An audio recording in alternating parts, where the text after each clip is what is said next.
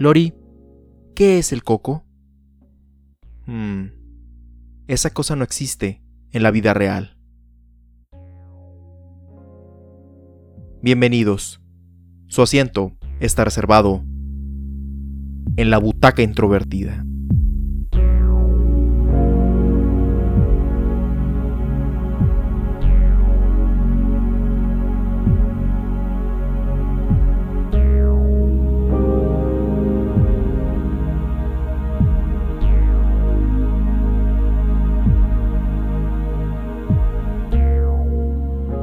Halloween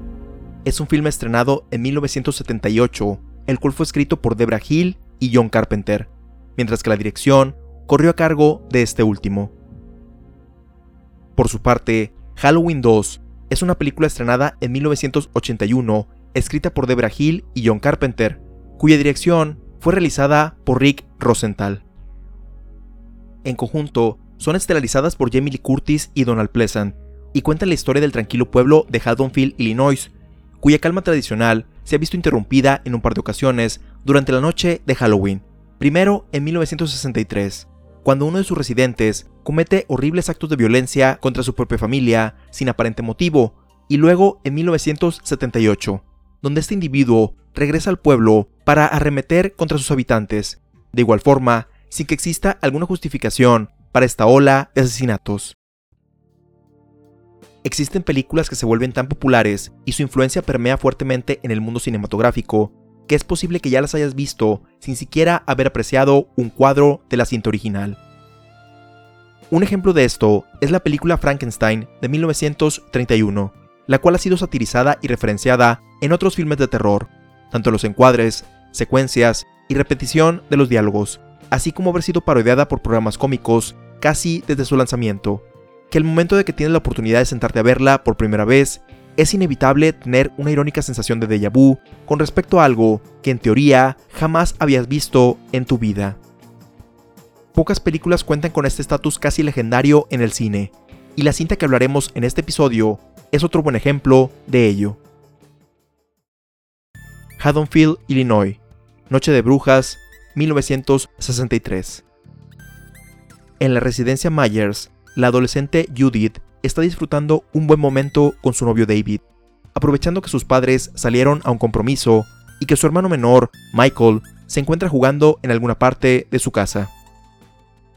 Después de besarse un rato en el sillón de la sala, deciden escalar la situación amorosa hacia la habitación de la joven en el segundo piso de la casa. Mientras que estos eventos los vemos desde el punto de vista de alguien que se asoma por la ventana. Seguimos desde la perspectiva de esta persona hasta meternos a la casa. Vemos cómo toma un cuchillo, ponerse una máscara, ver a David salir por la puerta principal y subir las escaleras hasta llegar a la habitación de Judith, quien al ver a este sujeto exclama ¡Michael! sin saber que esta será la última palabra que dirá en su vida, ya que su hermano menor procede a cuchillarla repetidamente. Después de este horripilante acto, Michael baja las escaleras y sale por la puerta principal, donde van llegando sus padres, quien extrañados le remueven la máscara de payaso que tenía puesta, viéndolo fijamente y sorprendidos porque trae un cuchillo en su mano derecha. Smiths Grove, Illinois, 30 de octubre 1978. En medio de una noche lluviosa, el doctor Sam Loomis va en un automóvil conducido por la enfermera Marion Chambers, en camino al Hospital Estatal de Illinois, con el propósito de ayudar a trasladar a un expaciente psiquiátrico de Loomis para que declare frente a un juzgado. Este último comenta lo peligroso que este individuo puede ser, incluso hablando con tanto desprecio que prefiere referirse a este como una cosa, y sugiriendo que debería estar encerrado para siempre. Al llegar a la institución, ven a un grupo de pacientes deambulando en las afueras de las instalaciones. Loomis sale a hablar con el personal de seguridad, mientras Marion se queda en el auto, y es en ese momento cuando uno de los pacientes ataca a la enfermera, quien logra salir ilesa, a costa de que este individuo le robe el vehículo en el que llegaron. Al ver que el carro se aleja, un desesperado Loomis comenta que el mal se acaba de marchar. Haddonfield, Illinois. Noche de Brujas, 1978.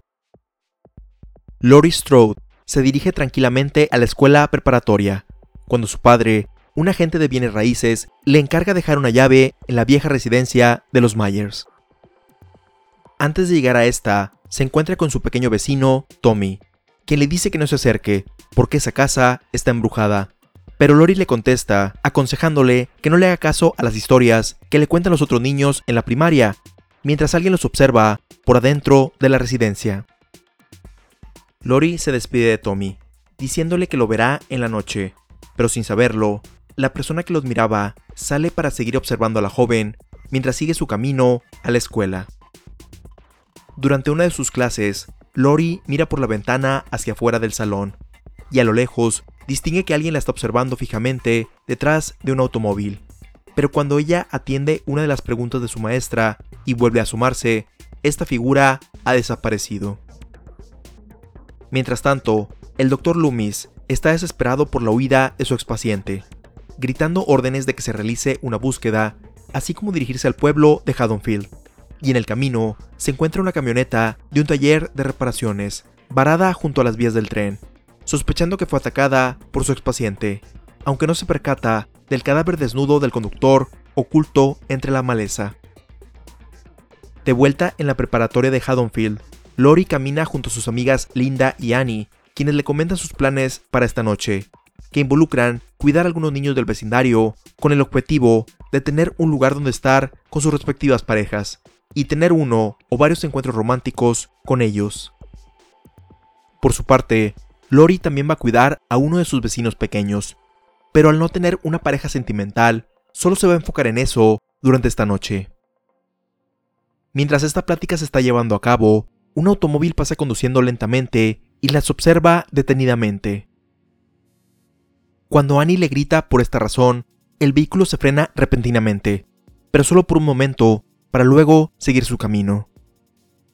Después de dejar a Linda, Lori ve que más adelante el sujeto que venía conduciendo está parado, como si las estuviera esperando, pero Annie no alcanza a verlo, y acusa a Lori de inventar cosas y también aprovecha para criticar su falta de parejas sentimentales.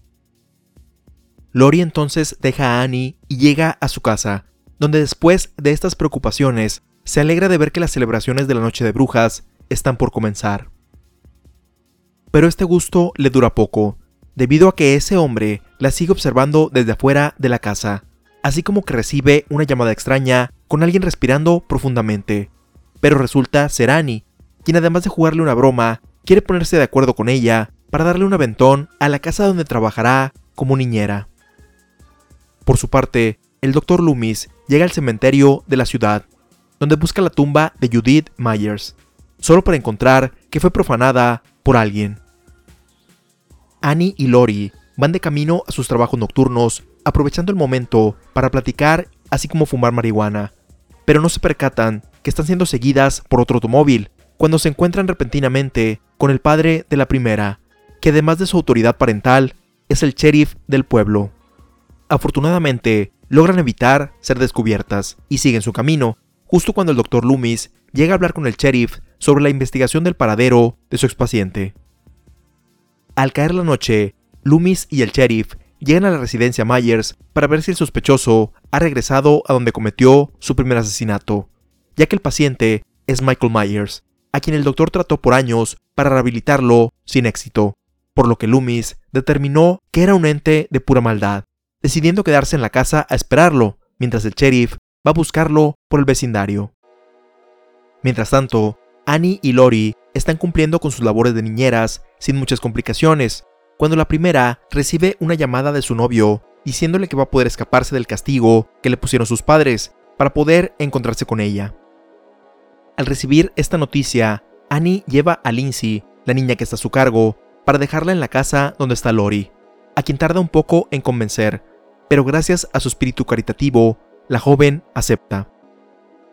Annie sube a su automóvil, extrañada de que los vidrios están empañados, y su sorpresa se incrementa más cuando desde el asiento de atrás un hombre enmascarado la ataca, asfixiándola hasta que queda sin vida. Más tarde, una vagoneta se estaciona enfrente de la casa que cuidaba a Annie, de la cual bajan Linda y su novio para aprovechar el regular convenio que tienen con su amiga para utilizar una de las habitaciones y tener uno o varios encuentros sexuales. Antes de esto, Linda le llama a Lori para preguntarle sobre el paradero de Annie y les dice que debe estar en camino de regreso junto a su novio, así como que Lindsay está con ella. Al confirmar que están completamente solos, Linda y su novio proceden a dirigirse a la habitación principal. En un descanso que se toman de esta actividad carnal, el novio baja por unas cervezas heladas, pero es él quien termina quedándose frío ante el ataque de Michael Myers, quien lo apuñala hasta que queda sin vida. Con un simple disfraz, Michael Myers se hace pasar por el novio de Linda y sube a la habitación donde ésta se encuentra, quien se harta de que su novio no le conteste a sus coqueteos y preguntas, y decide hablarle a Lori para preguntarle nuevamente por Annie. Pero es justo aquí cuando Michael utiliza el cordón del teléfono para ahorcar a Linda. Al oír estos gritos, Lori piensa que es una de las bromas que suelen jugarle sus amigas, pero luego comienza a sospechar que algo anda mal, al no obtener una respuesta de Linda y decide investigar en la casa donde ésta se encuentra, la cual está cruzando la calle. Lori busca por todas partes hasta que llega a la habitación principal en el segundo piso, y tristemente encuentra los cadáveres de sus amigas, la tumba de Judith Myers, así como el culpable de estos crímenes, quien la hiere con su cuchillo y la arroja por las escaleras, pero afortunadamente ella logra escapar de ahí.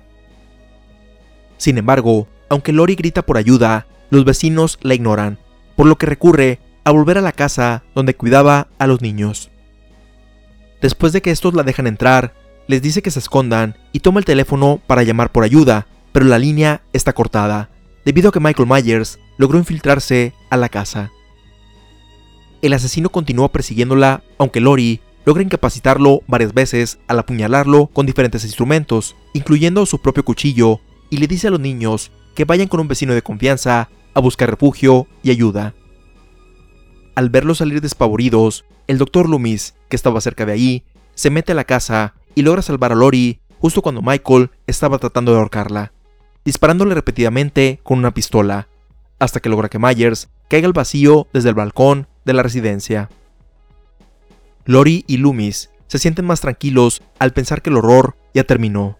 pero descubren que Michael ha huido del lugar. Eventualmente, las autoridades llegan al vecindario, donde descubren los cuerpos de las jóvenes y llevan en una ambulancia a Lori al hospital donde puedan atender las lesiones que sufrió durante la noche. Sin embargo, Michael va de camino a ese lugar con el propósito de matarla, ya que gracias a un archivo secreto al que la enfermera Marion tuvo acceso, se revela que ella es su hermana biológica, por lo que el doctor Loomis supone que quiere terminar la obra que comenzó con su hermana mayor.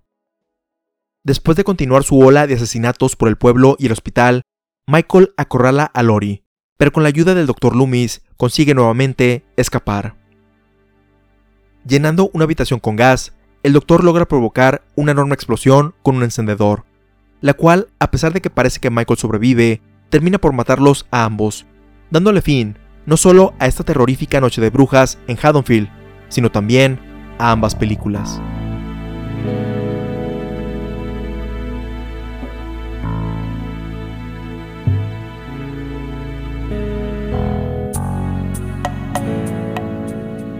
Dentro del género del terror, existen algunos clichés que se repiten constantemente para asustar al público y causarles incomodidad. Un par de ellos son los infames sobresaltos con un ruido alto, así como el ver a lo lejos al asesino, voltear a otro lado por un momento, y cuando la cámara regresa a la primera escena, mágicamente el acosador ha desaparecido, muy al estilo del superhéroe Batman. En el caso de Halloween, uno pensaría que al ser tan influyente, sería una de las películas que estableció el uso de estos clichés en otras cintas del género, lo que afortunadamente no es así, o al menos no tanto como para acusarla de que fue la película que las puso de moda. Y es que salvo un par de ocasiones, la manera en que el filme se distingue en esta categoría es en la manera en la que Michael Myers se desenvuelve en la mayoría de las escenas donde aparece, operando lenta y metódicamente, espiando a lo lejos a sus víctimas, esperando el momento correcto para atacar,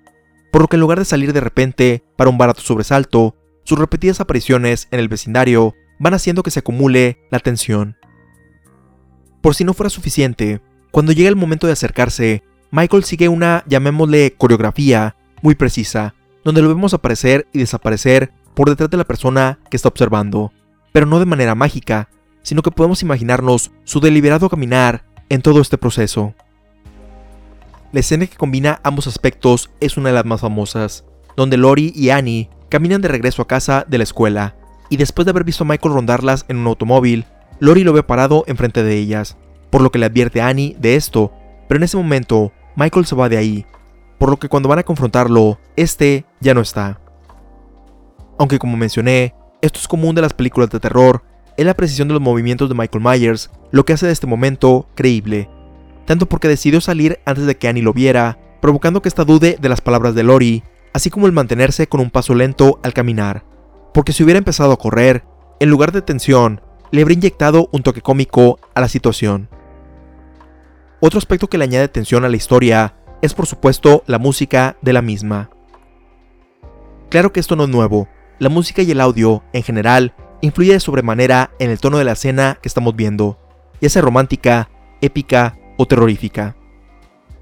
Sin embargo, en el caso de Halloween va más allá de esto, ya que la banda sonora y específicamente su tema principal no solo es para incrementar el miedo, sino que es una de esas piezas musicales que le da identidad tanto a la cinta como al personaje de Michael Myers, de manera similar a lo que sucede con Psycho y Norman Bates o el tiburón de la cinta Jaws. En el episodio sobre la cinta Halloween 3 Season of the Witch, hablamos sobre cómo esa película utiliza el synthwave en el género del terror y cómo John Carpenter no solo ha sido influyente con sus trabajos como escritor y director, sino también en sus composiciones musicales, teniendo también una relativamente exitosa carrera en este ramo, realizando varios tours tan recientemente como el año pasado. Aunque tengo una preferencia particular por el tema de Halloween 3, es difícil negar el legado del tema principal de Halloween 1 y 2, los cuales son reforzados por las excelentes secuencias de créditos iniciales, con la iconografía clásica de la calabaza que acompaña la celebración por la cual las películas están nombradas. Hablando de celebraciones, por muy influyente que se volvió la cinta Halloween, es muy conocido en la actualidad que tomó inspiración de otras películas, en particular de Black Christmas y Texas Chainsaw Massacre, estrenadas cuatro años antes, y Peeping Tom, que se estrenó en 1960. De las primeras, tomó la base de un asesino que acecha a víctimas adolescentes durante una festividad, el que éste utilice una máscara, así como que la última sobreviviente es una mujer, mientras que de la última podemos ver su influencia en las escenas donde tomamos el punto de vista en primera persona de Michael Myers, para observar a sus víctimas potenciales. De tal forma, lo que podemos decir al respecto es que Halloween vino a refinar estos detalles para que los filmes que lo sucedieron los replicaran en sus respectivas historias.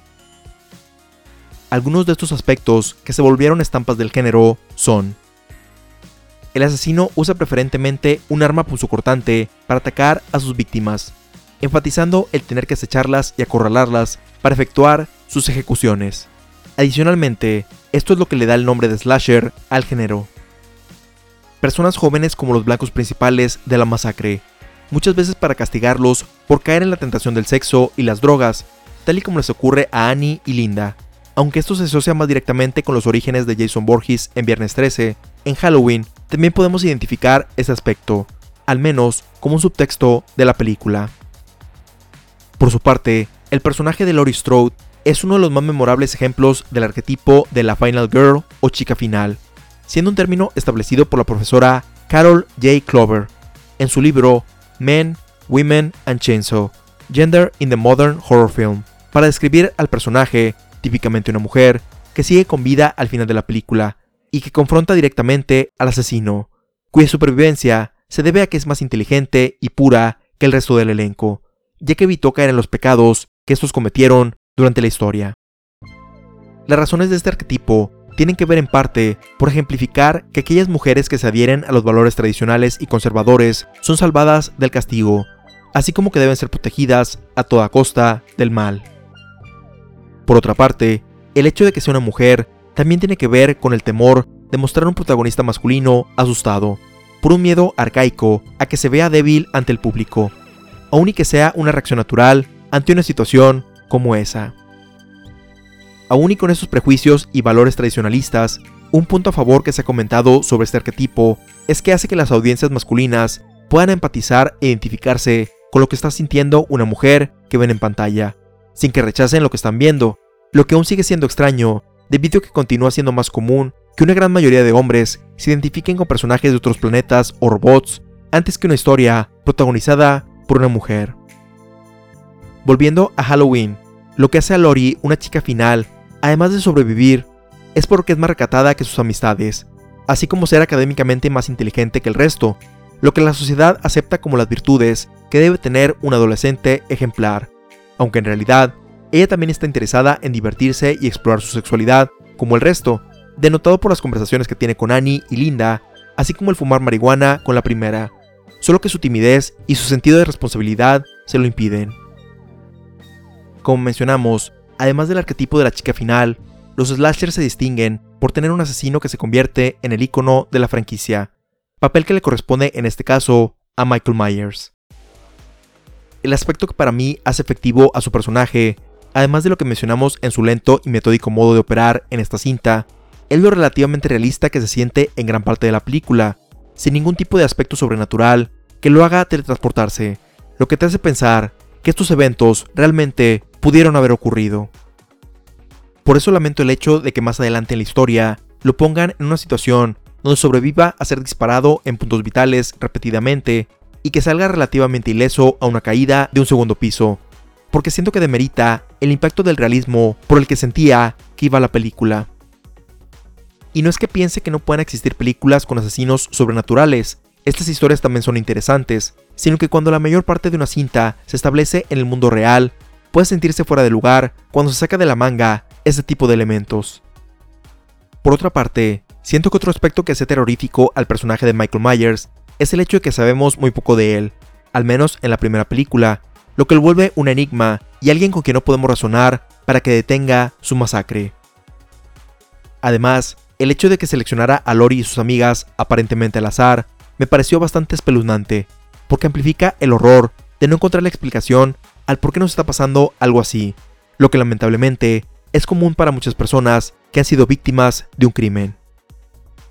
Eventualmente, para Halloween 2, se le da una explicación a las acciones de Michael Myers, que en lo particular siento que le resta impacto a la primera cinta, ya que si bien el hecho de que alguien de tu familia busque hacerte daño es algo horrible, la forma en que la película lo presenta no es la mejor, ya que existe un parentesco entre Lori y Michael, para efectos prácticos siguen siendo extraños, por lo que este ángulo pienso que estaba de más.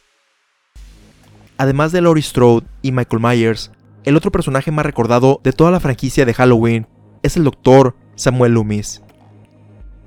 En el caso de Lori, es fácil entender por qué las audiencias recuerdan con cariño a su personaje, ya que es una persona común y corriente que a pesar de sus inseguridades e introversión, es una mujer inteligente y con buen corazón, que lamentablemente se ve envuelta en una terrible situación, de la cual deseamos que escape con vida cuando vemos la cinta. Lamentablemente, no puedo decir lo mismo del Dr. Loomis. Es decir, entiendo su propósito en la película, el ponernos en contexto del peligro que Michael Myers representa para el pueblo de Haddonfield, así como deshumanizar a su personaje constantemente, comparándolo con el coco u hombre del costal y llamándolo el mal encarnado, para que no sintamos compasión o culpa cuando Loomis le dispara repetidamente con su pistola. Pero es el nivel de obsesión con el que actúa lo que me parece muy extraño para ser uno de los buenos en la película, advocando por la pena de muerte, utilizando sin mucho reparo su ya mencionada arma, gritando y dando órdenes de cómo actuar a todos los que se cruzan en su camino, incluyendo a la fuerza de policía, quedándose por horas en la antigua residencia Myers para esperar a Michael, e incluso asustando a un grupo de niños que se acercaron a esta casa, para posteriormente esbozar para sí mismo una juguetona sonrisa por este acto. Y claro que la película justifica este aspecto de su personaje con las acciones de Michael Myers, pero siento que es la intensidad con la que escala las cosas, lo que es para mí muy extraño al personaje de Loomis, porque realmente es uno que encontramos muy comúnmente en las películas de terror, es decir, la persona que descubrió la amenaza de la historia y está tratando de que el resto le haga caso para evitar que ocurra una tragedia. Pienso que la diferencia radica en que en otras cintas descubrimos en conjunto con estos personajes el peligro del asesino o monstruo en cuestión, por lo que compartimos ese conocimiento, así como la frustración de que nadie las toma en serio, mientras que con Loomis se nos dice sobre este contexto, pero como no lo vivimos con él, es la razón por la que sentí muy aceleradas sus decisiones con respecto a toda la situación. Con esto no quiero demeritar la actuación de Donald Pleasence, quien refleja esa desesperación y gravedad en sus expresiones, así como en la entonación de sus monólogos. Eso es lo que la película nos pone en una situación donde no conocemos exactamente de dónde viene su miedo, hasta que comenzamos a ver a Michael acosando y atacando a Lori y su grupo de amigas, teniendo que confiar solamente en las palabras del psiquiatra hasta antes de eso, considerando que estamos en una situación donde no sabemos nada de la franquicia de Halloween. Como dato adicional, me llamó la atención de que Loomis saca su arma enfrente de un policía, sacando como excusa el peligro, así como el tener un permiso para portarla, lo que me hizo pensar que si el psiquiatra fuera de una tez más oscura, la reacción del sheriff podría haber sido muy diferente.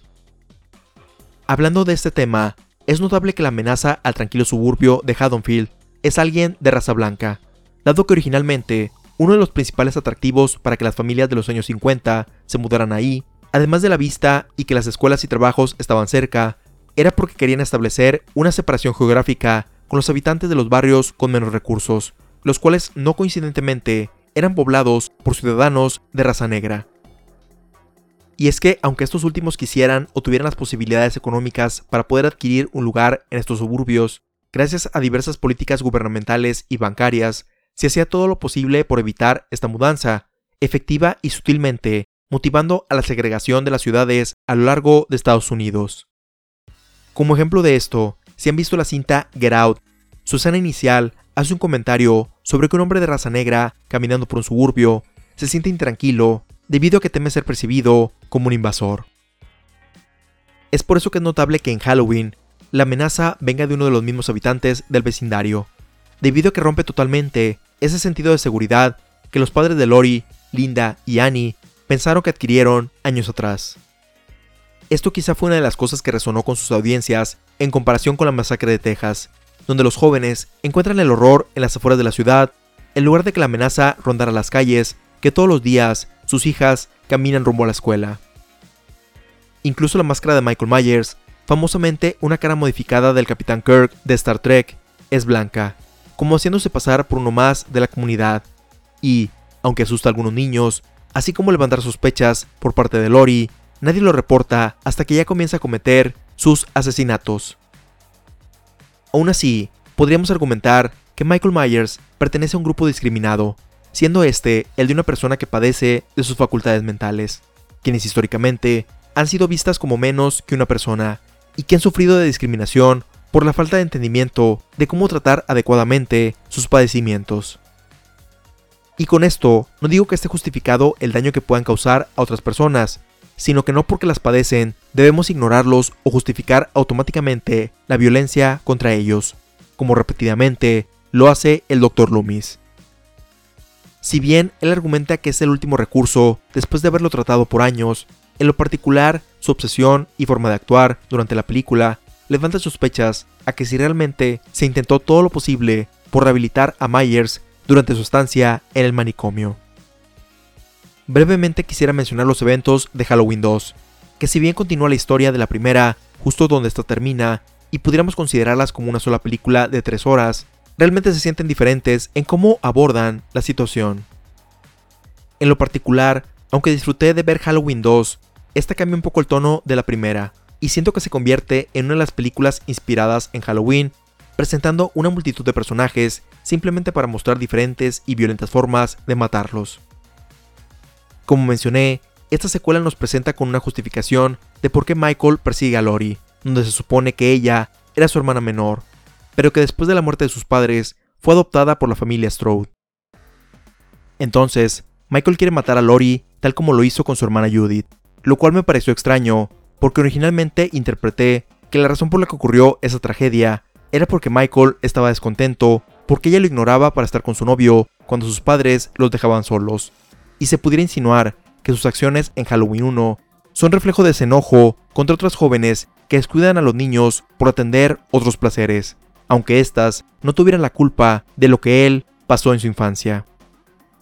Nuevamente, si bien entiendo el quererle dar significado a su insistencia por matar a Lori, el hecho de que para esta última Michael es efectivamente un extraño, siento que está de sobra el haber agregado este elemento, y quizá es más temático con lo de los suburbios y preservar los valores tradicionales de este, el que sus víctimas sean quienes tienen un perfil similar al de su hermana mayor. Aunque no he visto en su totalidad el resto de las secuelas posteriores a Halloween 3, sé que le quisieron agregar más elementos sobrenaturales a la motivación de Michael, tomando como referencia la parte donde escribe Samaen en una escuela, estableciendo que un culto lo controla para sus propios motivos, por poner un ejemplo de argumentos para seguir utilizando el personaje de Myers en más películas. Esto solo me confirma que la decisión de explorar otras historias que suceden en Halloween era la correcta, a comparación de seguirle dando la vuelta a la historia de Michael Myers. Porque por ejemplo, en Halloween 3, aunque no es perfecta, esa cuestión de un culto funciona por sí sola en su propia película, además de que quizá es la más temática con la celebración.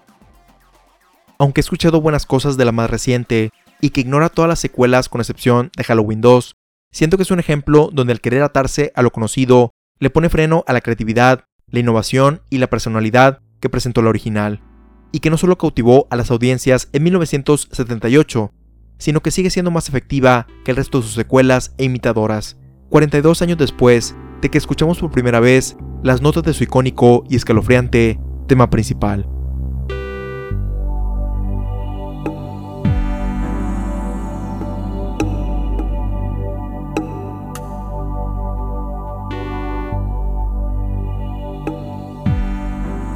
Si bien pienso que no porque una película sea considerada como clásica por la gran mayoría de las personas, significa automáticamente que es buena o que le deba gustar a todo el mundo, Halloween de 1978 cuenta con una gran cantidad de elementos que justifican su estatus como ícono del terror y el género slasher.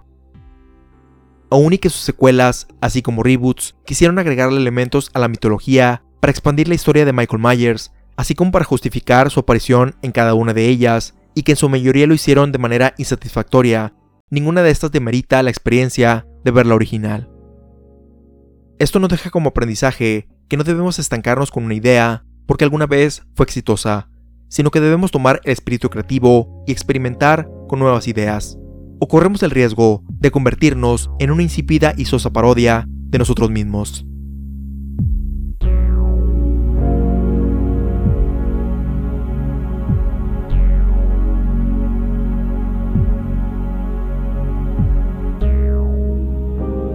En el episodio sobre la segunda temporada de The Boys, tenía la duda sobre si las personas preferían que las series estrenaran sus temporadas de una sola vez o si les gustaba que se emitieran semanalmente. Y la respuesta fue un contundente 86% a favor de la primera. Muchas gracias a todas y todos los que participaron con su opinión al respecto. Si quieres compartirnos tus opiniones, ideas, sugerencias y o comentarios sobre este tema, las películas Halloween y Halloween 2 o cualquiera de nuestros episodios anteriores, puedes hacerlo al correo contacto arroba También puedes escuchar todos los episodios en butacaintrovertida.com, Anchor, Spotify, Apple Podcasts, Google Podcasts, Stitcher, Tuning, Overcast, Pocketcast, entre otros, así como tener notificaciones de cuando se publican, suscribiéndote en esas plataformas, nuestro RSS o en las redes sociales oficiales del podcast facebook.com diagonal butaca introvertida, instagram.com diagonal butaca introvertida y twitter.com diagonal b introvertida. Si deseas ayudar a impulsar este podcast, déjanos una reseña positiva en Apple Podcast y compártelo con tus amigos en redes sociales. Hemos llegado al final de este episodio. Te esperamos en la próxima función, donde ya tienes tu asiento reservado en la butaca introvertida.